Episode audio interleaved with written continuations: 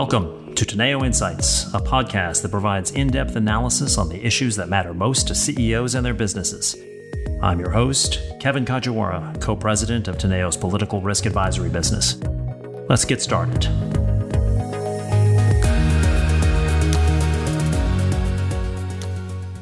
So, we have just entered the 12th of what Russia calls its special military operation and the rest of us call a war. And while the human toll and destruction within Ukraine have been devastating, Victory Day on May the 9th, on Monday, the most significant secular holiday in Russia, was observed in a more modest fashion than many analysts had expected. Uh, because there's not much that Putin could call a victory so far, uh, as the Ukrainian military and citizens, supported by American, NATO, and other allied weapons and financial and political support, continue to deny Russia the capture of much of anything beyond one big city, Kherson, the ultimate destruction, more or less, of Mariupol, um, and most of Donbass. But if you look beyond those headlines, that land bridge between Crimea and Donbass has mostly been completed, and essentially, Ukrainian access, its key export point uh, on the Black Sea, is basically being denied to them. And with both sides thinking that they can make military progress, there's not a lot of incentive to negotiate at this point. Meanwhile, the Ukrainian and Russian economies are under, are under severe stress or worse. The EBRD is forecasting that the Ukrainian uh, economy will shrink by 30% this year, Russia's by 10%. And beyond that, the war is exacerbating negative economic trends around the world. And companies are increasingly coming to grips with the idea that this conflict, the resulting sanctions, and the bust in Russian consumer demand is going to be with us for the foreseeable future. So, to consider the broader ramifications of this war. I'm joined by a number of my colleagues from within Teneo today. And I'd like to start with, with Andrius Tursa, who leads our coverage of Eastern and Central Europe, and he's uh, uh, joining us today from Vilnius, Lithuania. So, Andrius, um, maybe you can set the stage here a little bit and tell us a little bit about where we are, particularly in the wake of you know passing this uh, this kind of milestone of uh, of May 9th, but also we have seen um, you know, a concentration of the uh, of the combat, uh, mostly in in eastern Ukraine now, uh, and and and away from the original into the uh, into the western part of the country, and and and certainly the attempt to decapitate uh, uh, Kiev. So so where are we? where are we now? Yes, thank you, Kevin. Um, so I think our last conversation on the topic was in very end of March, and was looking back, and I would say a lot of things have changed, but a lot of things have remained the same. So, yes, Russia has refocused its offensive now mostly on Donbass, but just as in the first uh, phase, their progress on the ground remains very slow. Uh, they are facing still uh, a number of the same challenges. Uh, that is, uh, very well established Ukrainian defensive positions. Uh, they still have logistical problems, morale issues, they're using outdated, poorly maintained um, military equipment, and now increasingly facing troop shortages on the ground. Uh, on, meanwhile, on the Ukrainian side, um, there have been positive changes. Now they're benefiting from uh, the growing supplies of increasingly heavy and modern weapons uh, from the West. Uh, and I think this has been one of the major changes during the past month, with now multiple countries openly providing Ukraine with such weapons as artillery, tanks, uh, and so on. So, in this respect, you know, the recent uh, Lend-Lease approval, the Lend-Lease Act approval in the U.S. is, I think, important milestone, which will just only facilitate the supplies of such weapons going forward. So overall, the current status quo, in, in my opinion, um, favors Ukraine. Um, and we see cautious optimism on the Ukrainian side. For example, their military is now saying that they will be able to uh, conduct more significant counterattacks uh, on the Russian positions uh, in June.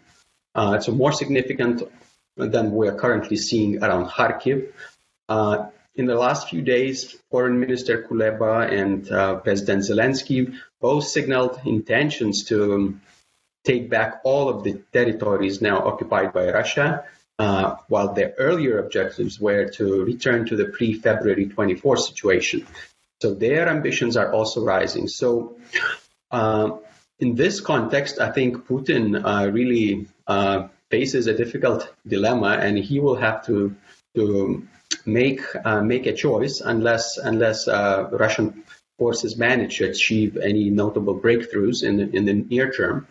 Uh, and first, you know, first option would be to double down and um, uh, on efforts to capture Donbass and use all available means, meaning uh, likely mobilization, either partial or or uh, full one, introduction of martial law, uh, threatening with, or even using unconventional weapons, these are all options that were widely discussed in recent weeks and in the run-up of uh, ahead of the May 9th celebrations in, in Russia. And I think they still remain on the table. And um, you know, given the manpower shortages on the ground, Putin will have to make such a you know, a decision going forward. Otherwise, he would risk uh, even losing territory there. Another option for Putin could be keep the status quo or attempt to keep the status quo and hoping that Ukraine and, and the allies are not really ready for a long war of attrition uh, and hoping that Western support for Ukraine would diminish. Um, but that's such a situation, of course, would also mean for, for, for Russia, and it's questionable how long could they sustain this, this situation without mobilization, without other measures in Russia. Um, so, and the third option, I guess, is to de-escalate, uh, seek temporary ceasefire, regroup. Uh, I don't see the scenario as particularly very likely, but cannot be ruled out. Uh, but all of these options for Putin also carry carry risks and uh, domestic risks, including um, for example, by declaring mobilization, you know, Putin might be forced to raise the stated objectives objectives beyond taking full control of Donbass. Uh, the risk of internal backlash to mobilization would rise. Um, and I think it's also questionable whether throwing thousands of inexperienced conscripts um, to the battles, to the front lines, would really alleviate Russia's issues, logistical issues, command issues, low morale issues. So um, none of the options is ideal uh, at the moment for Putin, but uh, he will have to make decisions in the near future, in my opinion. So I want to obviously drivers of behavior here are partially a function of what's going on on the uh, on, on, the battleground front, as you've just described, but the other are the conditions um, in Russia. Uh, and you know, I want to I want to ask you a little bit here about your understanding of the state of the Russian economy and where it is um, where it is going. Now, as I mentioned at the beginning, there are forecasts of a contraction of anywhere from high single digits to low double digits this year. Um, on the other hand, you know um, they are continuing to sell hydrocarbons. Um, notable that the latest sanctions out of the U.S., you know, sanctioned officials of Gazprom Bank, but not Gazprom Bank uh, itself. In other words, continuing to be able to facilitate um, the, uh, the, the the payment for for hydrocarbon sales. Um, the IEA has come out and said that oil revenues this year are up uh, fifty percent, um, and know, I know the gas news is always the big, the big um, gets the big headlines, but oil and oil products mean a lot more to Russia financially. And estimates are that with higher prices, Russia is going to generate something like 180 billion dollars in oil tax revenues this, this year, which covers about 60 percent of the federal budget. So, what is your sense of the status of the economy and where things are going, and is that pressuring him in any way? Well, I, think it is important to differentiate between short-term economic uh, situation and outlook, and then the longer term. Because in terms of the short-term impact, yes, you know the Russian authorities somewhat managed to mitigate the initial blow from the sanctions, uh, and you know via a rather skilled response from the central bank and government policies. But I would argue that still, in the sh- in the short-term impact. Um, uh, is still significant and, and, visible. As you mentioned, the economy is going to contract by uh, high single digits or low double digits, which means that the country will likely see the greatest economic dec- decline since the early 90s. Uh, inflation is is soaring. It's already at 18%, um, and um, it is likely to go up. Some sectors, for example, um, the uh, man- car manufacturing uh, have declined by 50%. Uh, vehicle sales dropped by 80% in April. Uh, the country is seeing huge immigration over the past few months. More than 4 million people have left Russia, so, and this brain drain is going to continue. Uh, so a lot of negative um, signs in the near term. Also, more than thousand foreign companies suspended operations or, or discontinued operations in Russia. Uh, and there are a lot of you know uh, signals uh, showing uh, significant near-term pain. But I think what is important to, to note here is that a lot of Western sanctions, even adopted, uh, they still have not come into effect yet. Um, many of the announced measures still have you know uh, wind down periods and will come into effect uh, later this year. For example, coal, coal import ban in the EU will start only in August. Um, second, I think it's it's important to note that most of the sanctions were designed to constrain Russia's economy uh, and its potential to develop, innovate, expand in the longer term. So I think the economic pain, you know, that we're seeing right now is significant, but it's going to mount in in the longer term.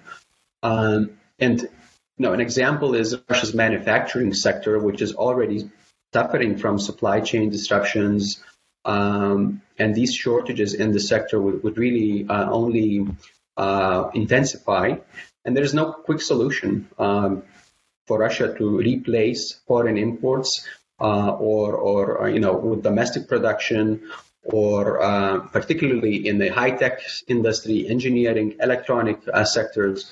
Um, their efforts to look for a replacement elsewhere, uh, you know, a, replacement of components will take time uh, and will require, I think, major readjustment. Uh, so this poses notable risks, uh, I think, for entire supply chains within Russia.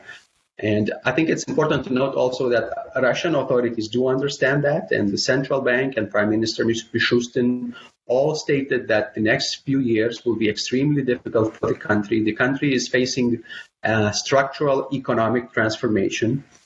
Um, and they base that transformation on uh, intensified import substitution um, and adoption, I guess, of, of, less advanced technologies, less advanced imports from third countries. Um, but uh, there is a reason to be skeptical about these plans because we know that the import substitution policy, you know, was implemented, has been implemented since 2014, and it has failed to achieve any major breakthroughs. Um, flagship national initi- initiatives like national projects also didn't achieve much. So I think overall the longer term impact is bleak, uh, and especially if the enforcement of sanctions is tight, and especially if the oil sanctions or oil phase out comes into effect uh, later this year. So the bottom line here is is that what you're saying is with the, the, the, the, nature of the design of the sanctions programs, plus the phased approach to the uh, the hydrocarbons embargoes, um, that uh, that they will continue. I mean, things will continue to get worse uh, over time for the foreseeable future this year uh, with those hydrocarbon sales. Uh, will be able to fund this war machine, coupled with the, let's just say, the central bank head, Elvira Nabiullina, continues to be a skillful uh, practitioner of her art, considering what she has to work with. Um, and then finally, uh, the the on the debt front, Russia is continuing to to service its debt, right? And the question, in in some ways, is whether uh, they will go into default not because of their ability to pay, but whether the United States allows them to uh, to pay. Essentially, correct? Yes, yes, uh, exactly. So uh, I think in such case, Russia, you know, will still argue that it has uh, funds to cover its uh, debt, its, its but you know it cannot do so uh, because of Western sanctions, and therefore the default is forced, artificial, uh, and um, th- that has been their line in the past few months, and I think they will continue that. But you know, just talking also overall uh, about the business environment in Russia, I think it's just very important to, to emphasize that this conflict between Russia and the West will continue in the longer term. Um, you know, it is even if the war in Ukraine is somehow brought to conclusion, I think Putin, you know, made it very clear in the recent speeches of the recent months that the U.S. Western alliance is, you know, an existential threat to Russia. So um, the takeaway, you know, is that for any foreign businesses uh, in Russia, especially from the, those, you know, from the so-called unfriendly countries, this business environment in Russia will remain extremely challenging and extremely unpredictable. Uh, and there are multiple risks there, uh, you know, from the introduction of martial law to um, the uh, external management, sort of uh, known as the nationalization bill, being currently uh, uh, considered by the State Duma. Also, the cycle of sanctions and counter sanctions with the West. So uh, overall, the business envi- environment will be very, very challenging. Yeah, I want to come back to that, but I want to for a moment here to um, to Emily Stromquist, who joins us from Washington today, where she focuses a lot on on energy politics. And given the headlines that have come across in just the last 24 hours, she's in high demand today. So I'm going to lose her at the top of the hour here in a, in a few minutes. So I want to I want to tap into this because yesterday we had the news that Ukraine was diverting some uh, some shipments of uh, of Russian gas. Um, and then this morning, um, sort of on the heels also of the announcement uh, out of the uh, out of the Finland, uh, the government in Finland that they were going to pursue the NATO uh, NATO membership. Russia announced that they were cutting some supplies to uh, to Germany, apparently about three percent of German uh, German imports. Um, the mission also uh, indicated yesterday that it was going to cost in excess of 200 billion euros to secure EU um, energy independence from Russia over the next five years. So. Um, we know that there is uh, ongoing negotiation in the European Union to phase out Russian imports of uh, oil. Um, gas is not yet on the um, uh, on the table, but but Emily, uh, where are we right now, um, and how do you see it?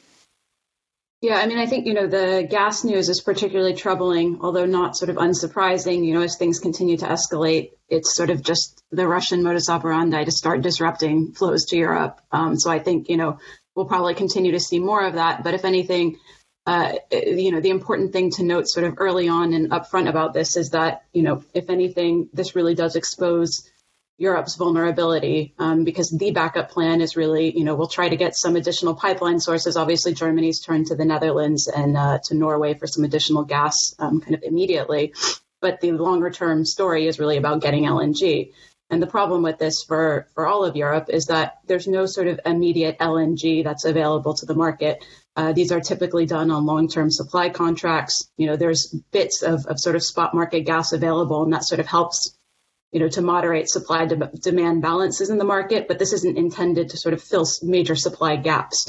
So I think this is where Europe's really um, coming across sort of a difficult decision it has to make. Um, the negotiations between Germany and Qatar earlier this week on gas supplies sort of exposed that Europe doesn't have particularly, you know, great negotiating power at the moment. Um, but agreeing to 20 year LNG term contracts also means that you're significantly um, undermining climate goals. And so I think that, you know, Europe has some very difficult decisions to make um, in the coming weeks and months about where its priorities lie, how much it's willing to pay for some of this LNG. Obviously, um, given everything kind of going on, this has struck a very um, sort of tight market and tight balance between Europe and Asia competing for LNG supplies and not really that much more available in the market right now. It takes years to kind of develop new production, develop uh, gasification units. So this is really, um, you know, prices are probably going to stay high for quite some time. And, you know, as the European economy is already facing, you know, considerable economic pressures, this is kind of going to be one other, you know, added variable to that to that dynamic. Um, and you know, they're going to have to now consider how to introduce better energy efficiency measures.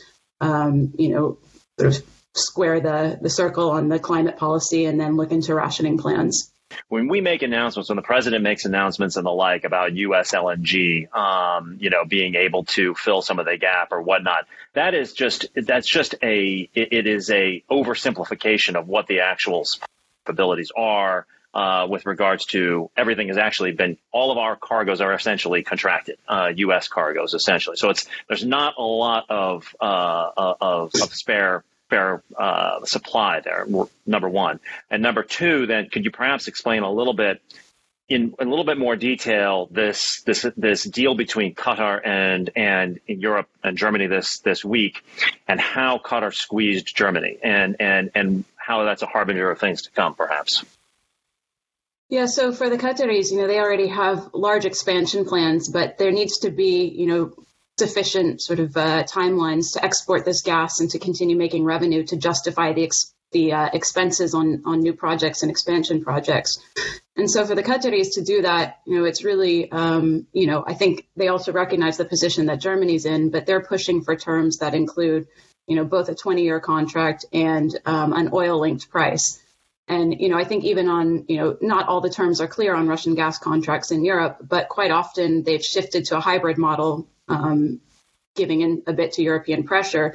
And that links sort of gas hub prices and oil prices into the contract. So, uh, kind of returning to this model of, of an oil linked only price really puts Europe at, you know, a, a, pretty high vulnerability in terms of, of gas prices in the future. And, you know, over a 20 year period at a time when they need to be investing into renewables in particular to really sort of finalize this, you know, end of dependence on Russia. That's a very um, bitter pill to swallow, I think, um, when you consider sort of all those price implications.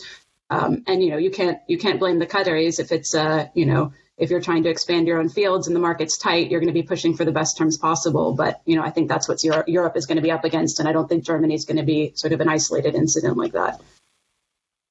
Now, much is made of the, um, of, the, of this this umbilical cord in gas between Russia and, and Europe. But as I said at the outset, the the oil sales mean much more financially and economically to uh, to Russia, and seventy percent of Russian gas, go, uh, Russian oil goes to uh, to Europe. I'm wondering though if there's if there's a, um, a vulnerability for for Russia on this front as the embargo sets in. Like, where is that oil going to to go? Now, I know that there were some attempts in Europe to prevent any European flagged ships from carrying uh, Russian um, Russian oil, but Malta and Greece, who carry a lot of those flags, have successfully pushed back on that. But it does seem like they be, may be able to um, prevent insurance uh, being um, uh, uh put on those ships that do carry Russian cargo. So, uh, how how much how much optionality does Russia have on the uh, on, on alternative buyers for its oil? Yeah. So look, I mean, you know, by the time the embargo really comes into sort of full swing and is kind of fully implemented, there's the possibility of a loss of anywhere from three to four million barrels per day that was going to Europe um, in the market. But I don't think, you know, this can't be looked at as entirely disappearing from the market. We're already starting to see some shifts.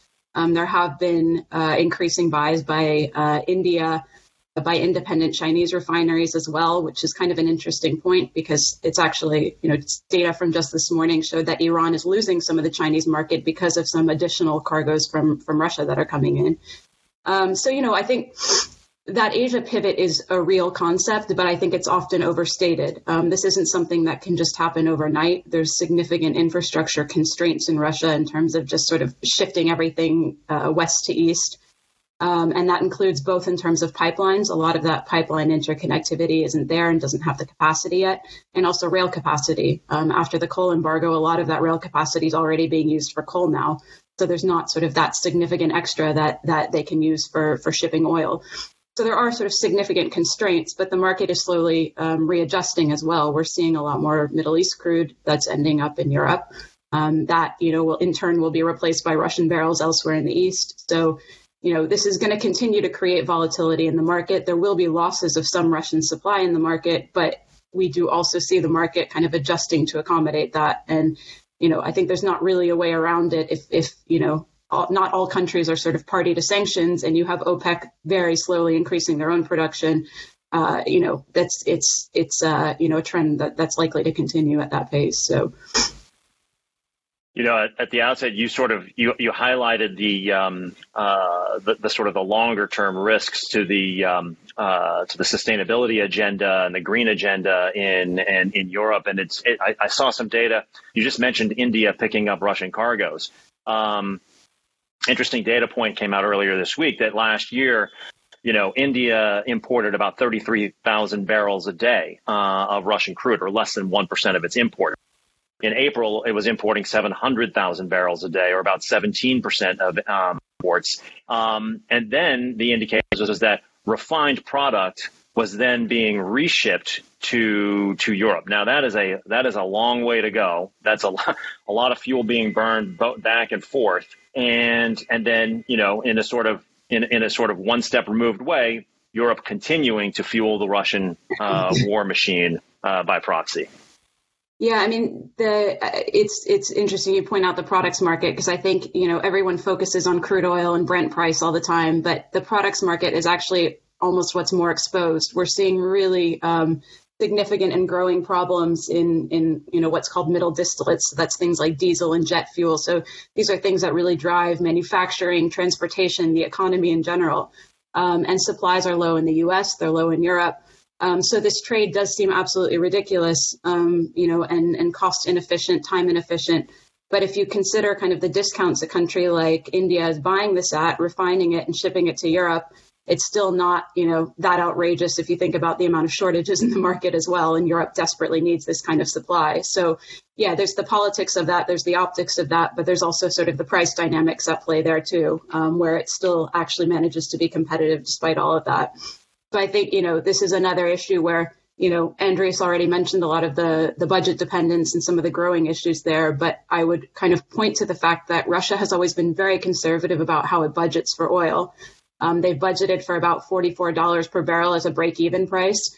Uh, you know, even if they're selling at a discount, let's say $70 per barrel, they're still making sort of a considerable margin over what they've budgeted for. And they've traditionally been very cautious about that. So I think, you know, as long as they can find these kind of buyers in India, independent refiners in China, this really does sort of, you know, at current prices provide them significant relief. And I think you'll continue to see trades like, you know, what you've described in India.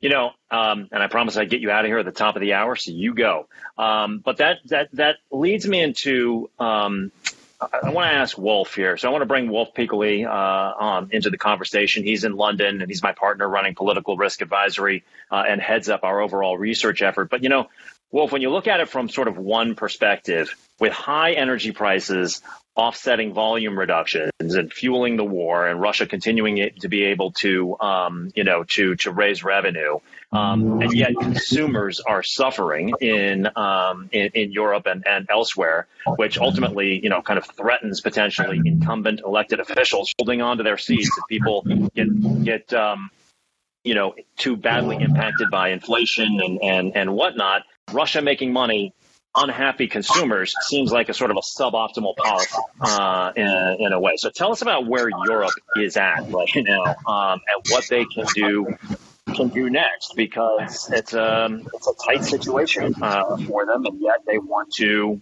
do their part to end this war. Sure. Um, I think when we look at Europe, uh, the picture is very is very mixed about this. There is an emerging debate here about the cost of the war.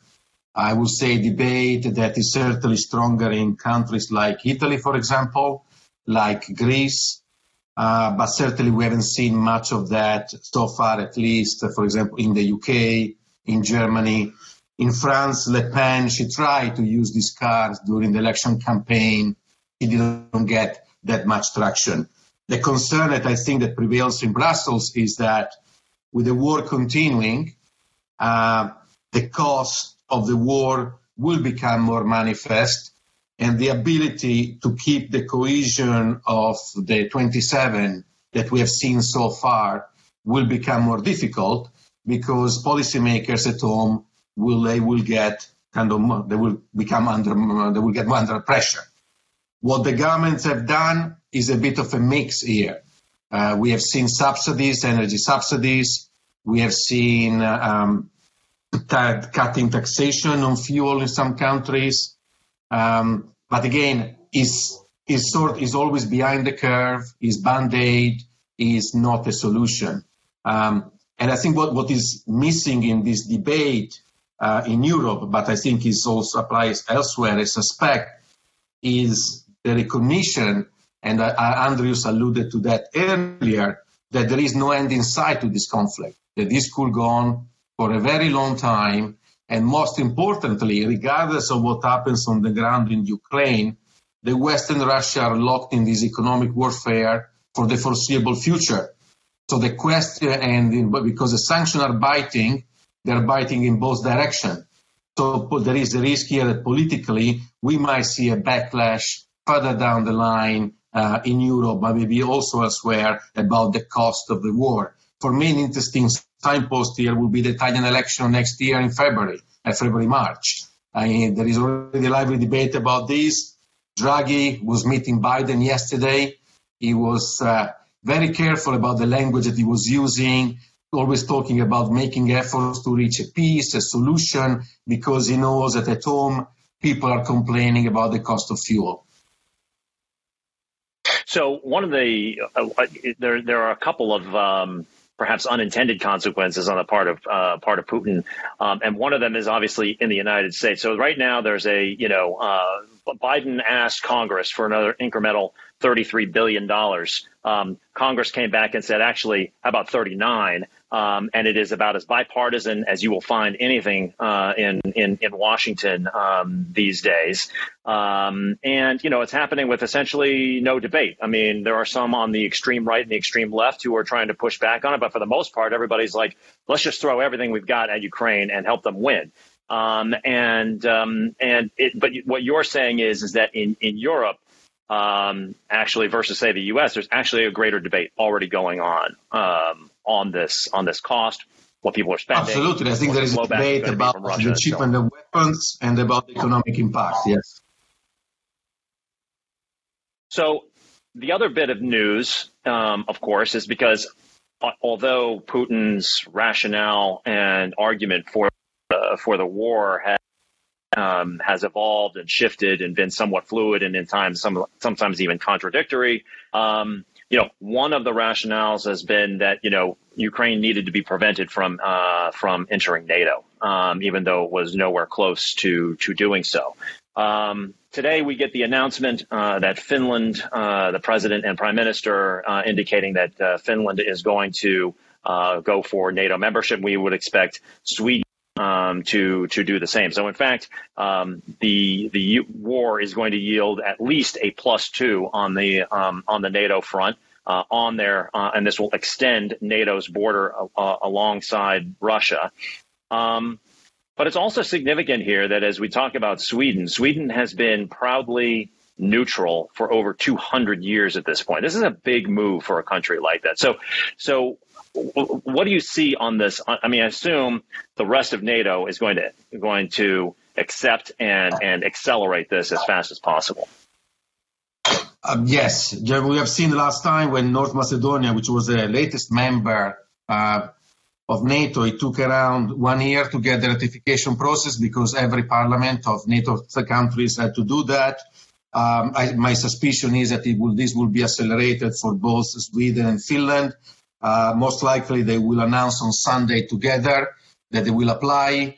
Then we, the next uh, important date in terms of NATO is the 29th of uh, June uh, NATO summit in Madrid. Uh, but uh, and this is, an, is a significant moment, as you say, not just because of the debate we had always these two countries about the issue of neutrality and so on, um, but also because of what it means on the ground in, in terms of the role of Finland and Sweden and potentially making harder for Russia to access the enclave in Kaliningrad and Kaliningrad if we go into a war, uh, both in terms of air and sea uh, access to that. No, Kaliningrad is a base of the Baltic fleet of Russia. So strategically, that is an important move. But there is also more to say. Uh, we have more than 100,000 American soldiers deployed in Europe now. This is the first time since 2005. We have seen Germany and France spending more in terms of weapons, committing to that. Other countries have already uh, also joined on that front. So there is a significant move uh, on the defense, and I think we are moving basically for what we call from deterrence, which didn't really work that well, to open defense here. Uh, and I think that is in that sense, it would be very important to to see what comes out from the NATO summit at the end of June. Now, I want to get to Andrius in just a second here, just in terms of what the Rus- Russian reaction to this will be. But just to, just on a technical point, Wolf, um, what happens during the period between application to join? First of all, how long do you think it will take before they are formally admitted into NATO?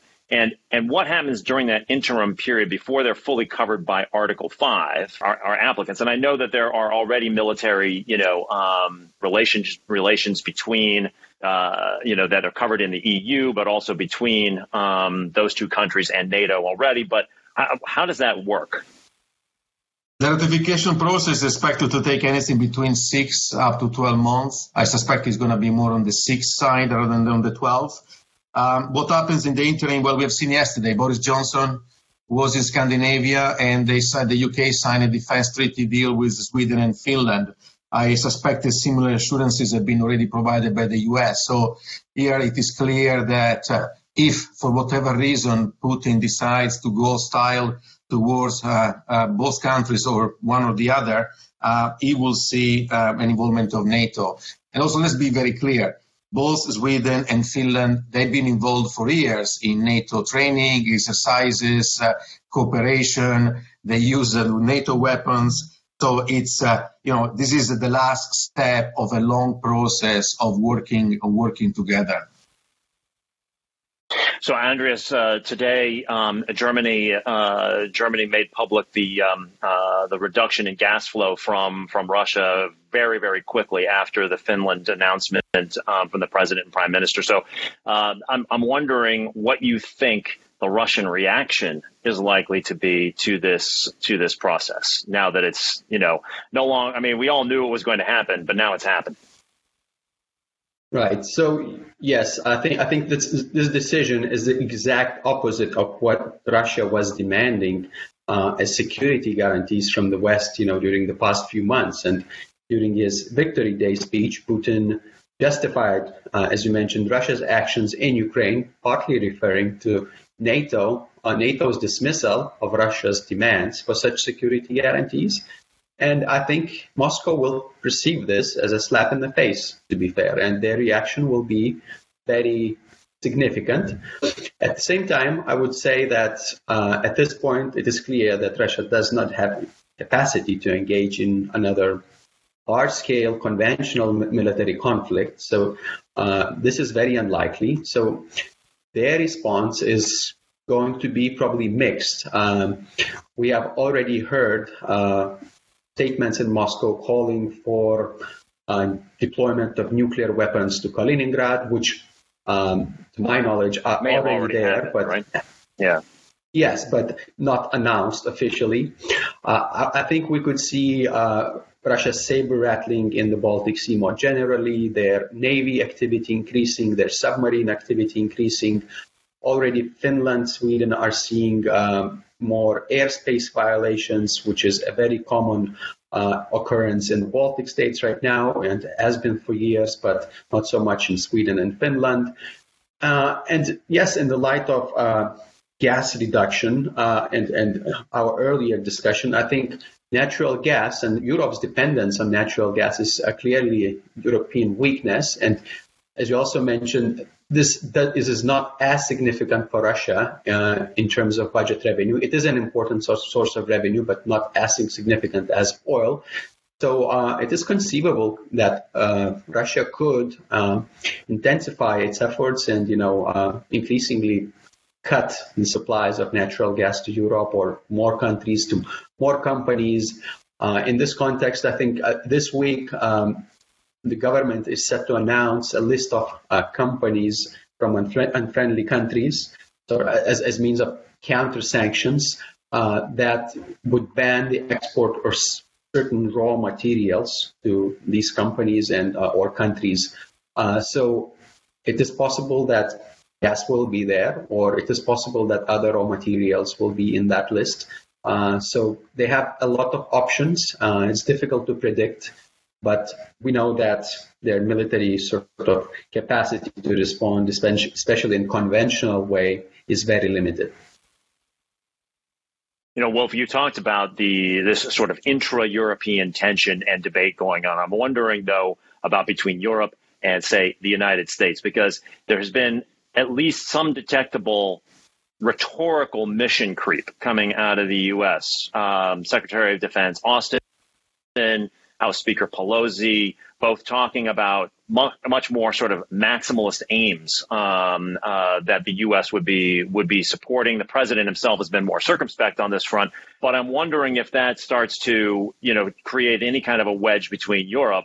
Um, and I know you're disaggregating Europe, and that's important. But I mean, to the extent that we can simplify this between Europe and the United States, in the sense that Europe is like, wait a minute, we're trying to you know, we're trying to stop the Russian advance and, and, and get back to the status quo ante as much as possible. And now the United States is talking about actually degrading Russia's ability to do this kind of action for years to come. Um, I don't think a wedge is likely. I think there is a recognition in Europe, even in the countries where the concerns about the American position towards Russia is higher, that Europe needs the US more than uh, before the 24th of February in terms of the military front. We've talked about before with Emily about LNG and so on.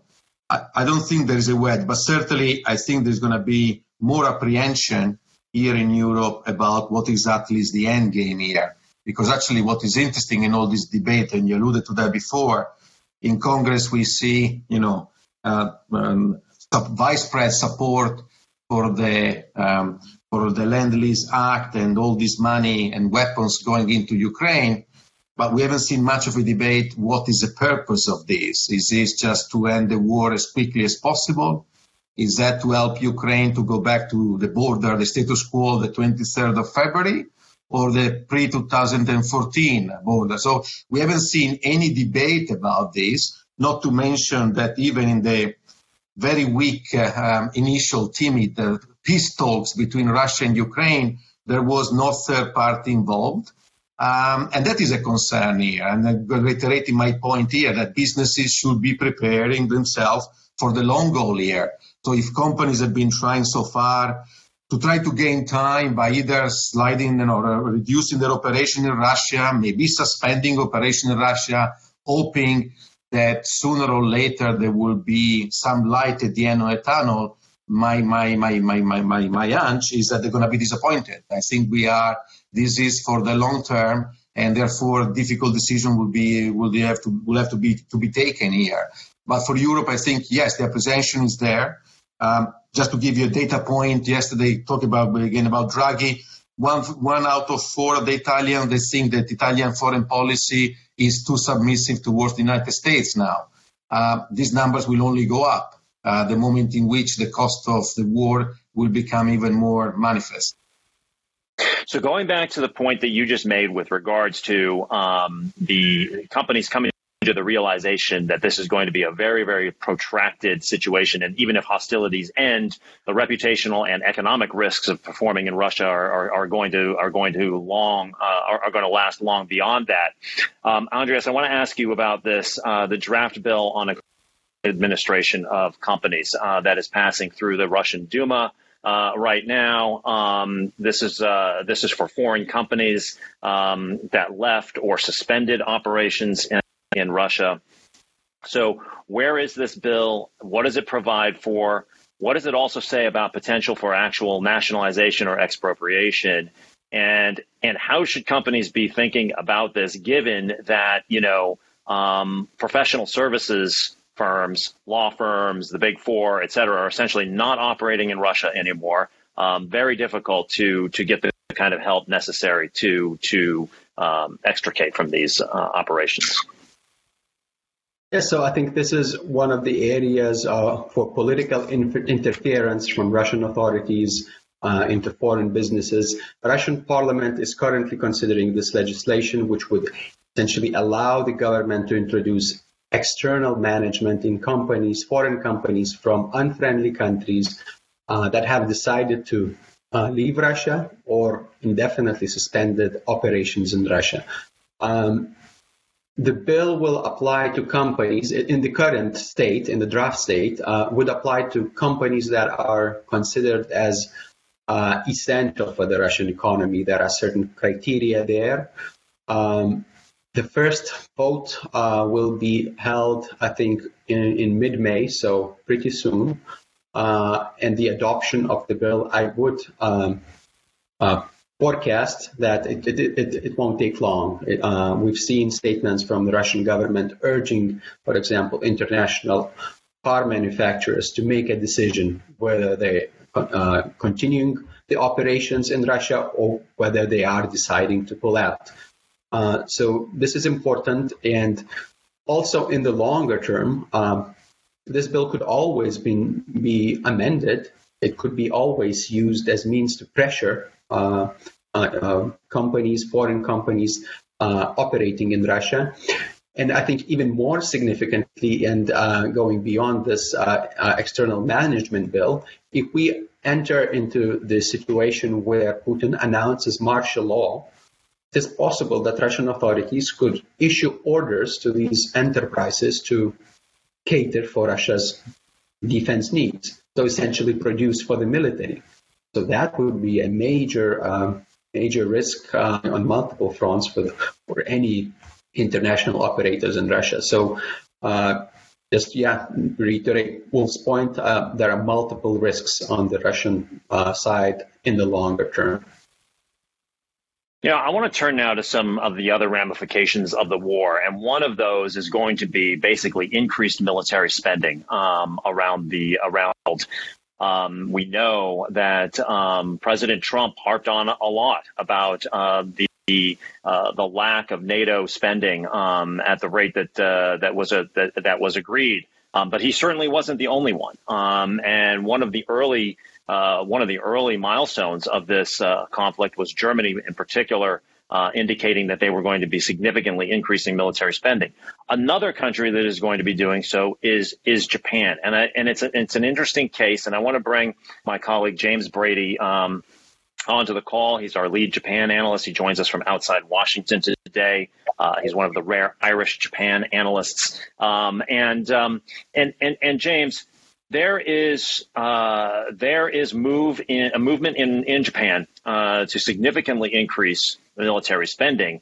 But importantly, and this is where Japan's kind of a unique country, the the sort of the force posture of that country in the decade since World War II is evolving. Um, you know, and uh, and and this obviously has to do with the rise of China, questions about U.S. commitment in um, uh, in, in the world, et cetera, et cetera.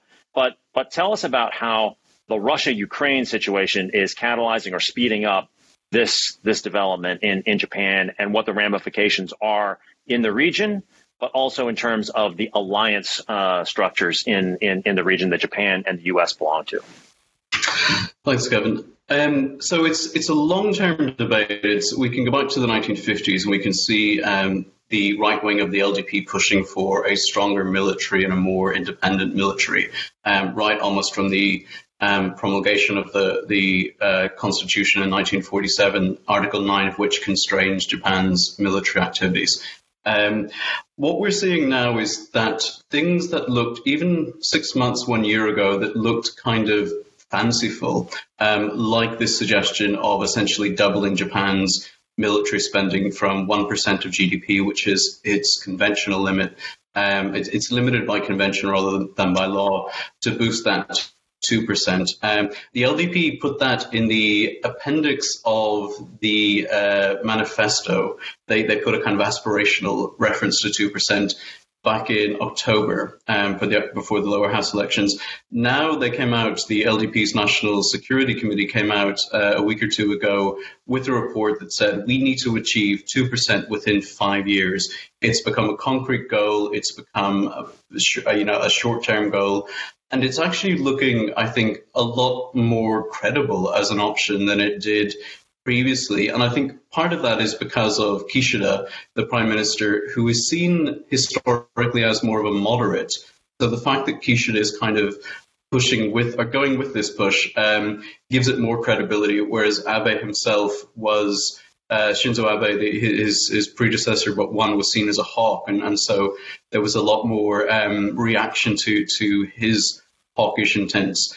Um, so what we've seen now is that the Russia situation has kind of concretized hypothetical fears in Tokyo in relation to what might happen around a Taiwan contingency, that the Senkaku Islands might get drawn in, that there might even be an attack on US and Japanese forces in Okinawa.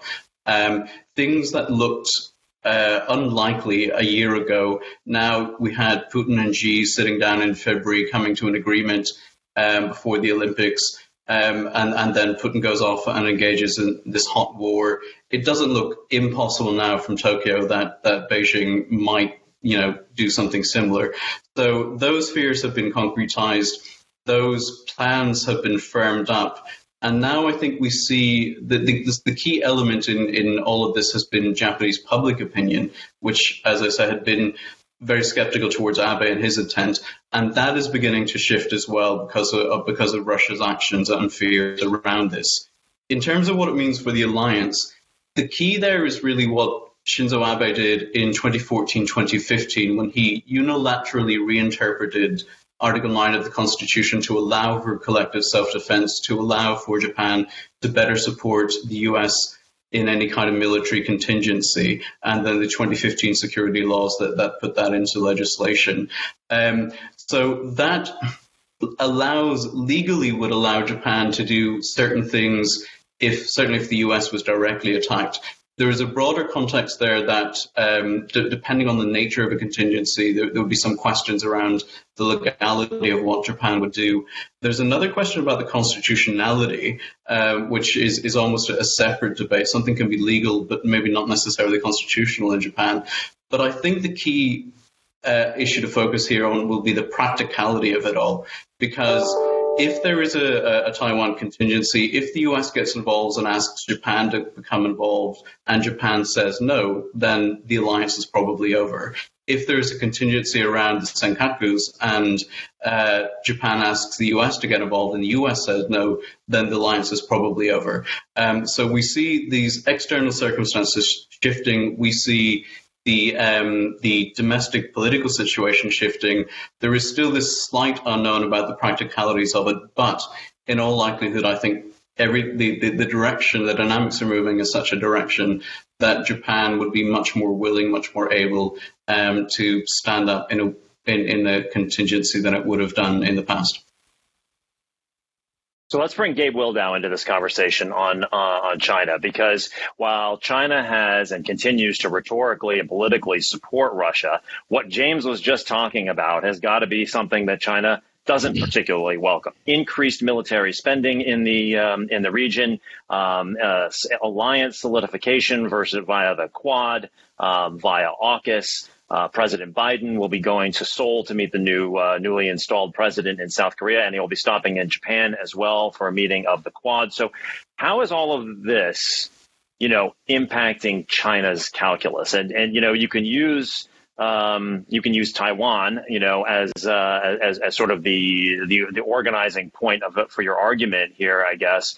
But also in terms of just their concerns regarding everything from efficacy and uh, sort of the unity of, of, of the sanctions regimes, um, the imperative uh, to technological self sufficiency uh, goals, um, and and even you know how how powerful their vaunted reserves actually uh, actually are in light of the sanctions against, say, the Russian central bank, as an example. How's what's China's calculus shifting here? How is it shifting? Thanks, Kevin. I think the war in Ukraine, in many ways, has sort of supercharged the existing policy trends or the pre-existing policy trends in China, the stuff that they were pursuing before, they're kind of doubling down on in light of what they see uh, with the sanctions against Russia in particular. Um, the, it, it, you're right. it's very concerning from Beijing's perspective in the sense that these sanctions against Russia, the Western response, kind of set a new precedent and raised the bar for kind of what's possible in terms of economic strangulation, in terms of a kind of all-out um, assault via sanctions. And uh, you know, over the course of the last 18 months, as clients as I receive more and more inquiries from clients about, you know, is China going to attack Taiwan? The point that I made consistently is the non-military aspect of the U.S.-led Western deterrent against a potential Taiwan, uh, against potential uh, aggression against Taiwan, against potential action by China, uh, is the is the most important factor because we know that the military balance of power has already shifted or will soon shift decisively in China's favor in that region in terms of warfare over Taiwan. But the non-military component is what will keep you know, Zhongnanhai leaders up at night in terms of that decision. And what we see with Russia Ukraine is the West has shown a surprising degree of unity and willingness to absorb economic pain in their own economies uh, in order to uh, support Ukraine, and that is certainly a worrying precedent. So uh, the the result, I think, is sort of doubling down on self sufficiency, uh, not only in technology, as you mentioned, where uh, semiconductors and jet engines, uh, machine tools, those kind of top end products that China is unable to make themselves. Uh, they're doubling down on efforts to to uh, gain those capabilities, but also we see it in commodities and in grains and oil seeds and in energy, where China has been stockpiling over the last year and especially over the last few months to the point that they're actually, you know, potentially annoying or um, raising the hackles of uh, other countries in, in, terms of driving up prices for grains and for energy because of their uh, their building up reserves. As they look at Russia and think about, well, what, might we be next or could we be next in terms of getting um, cut off and isolated. Um, and we also see that on in the financial realm where they're going to double down on uh, efforts to uh, denominate more trade in renminbi. I mean, it, it's not a question of will the renminbi replace the U.S. dollar. I think that's still very far fetched, but it's just can you use renminbi and renminbi payment systems, whether it's digital renminbi, whether it's the CIPS uh, international payment system, whether it's China Union Pay, the Visa Mastercard type of clearing network that's used on credit and debit cards? Can you use these renminbi networks to uh, safeguard your core economic uh, transactions um, so that in a sanction scenario you can still kind of survive? Uh, I think that's the focus of Chinese policymakers.